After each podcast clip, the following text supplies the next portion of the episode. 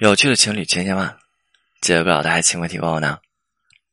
挽回的时候，如果你的挽回对象那对你的态度已经变成了惯性拒绝，呃，那么你的案子之后的进度会特别的缓慢，然后做起来或者推起来的时候，挽回的进度会特别的缓慢。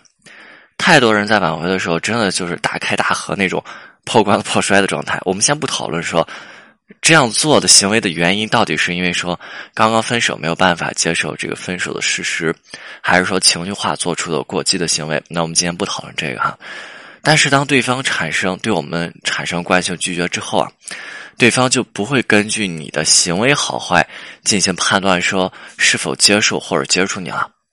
对方在产生惯性拒绝之后，只是干脆的去拒绝你这个人，不是别的因素。我们都清楚被动飞测，对吧？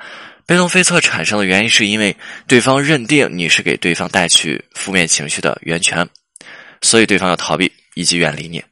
而惯性拒绝呢，只是拒绝你这个人，对吧？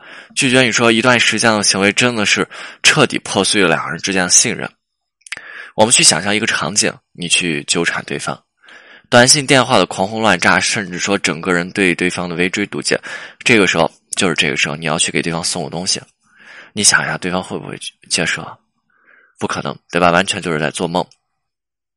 但是很多人就是这样子，一个错误的操作，然后再接上另一个错误操作。挽回一定不是一个试错的过程，你不断的去试错，那么给对方展示的，想一下是一个什么样子的你？你想象一下这个事情，挽回的时候，我们是两个人进行重新磨合这些问题啊，我们要给对方展示我们的改变和变化。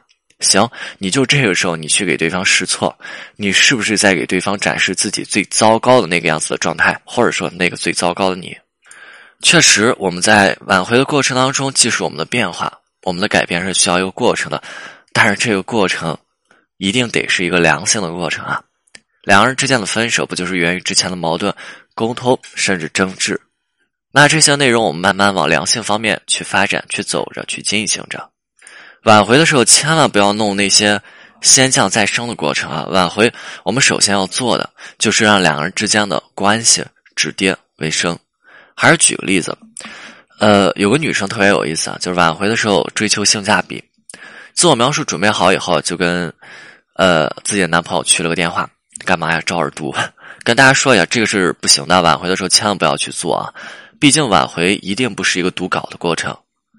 这些内容需要我们能够吸收，然后真正的把心里话和对方表达出来，对吧？把我们自己内心的这些内容跟对方表达清楚。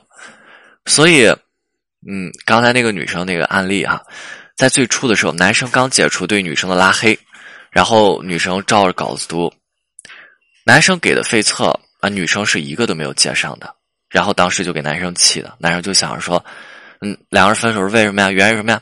对吧？是源于女生太自我，她总是在男生和男生沟通的过程讲着自己的东西，在之前相处的过程从来不考虑男呃男生的感受。那这次呢？对吧？你看一沟通，一张嘴，哼 还是以前熟悉的味道，还是以前那熟悉的配方。想一下，男生能够解除拉黑，一定是对女生存在着某一些的期待，对吧？这些期待我们不难想象，希望女生不要这么自我啦。希望在沟通的过程当中去体会、去考虑男生的感受，但是就是这样子的期待，他不可能永远持续下去的。如果女生她可以把这份期待不断的轰上去，让男生看到哦，他的期待是值得的，那 OK。但是这个女生呢，对吧？就几次通话之后，男生发现，嗯，你还是这样子，熟悉的味道，熟悉的配方，开始惯性拒绝，那这。就变成了一个信任问题。看一下，在挽回的过程当中，信任问题一旦产生，那后续案子的这种难度直线上升，也就是惯性拒绝一旦产生，要再挽回对方，你会发现时间增长，难度加剧。OK，今天内容就到这里，我们清酒，我们下次再见。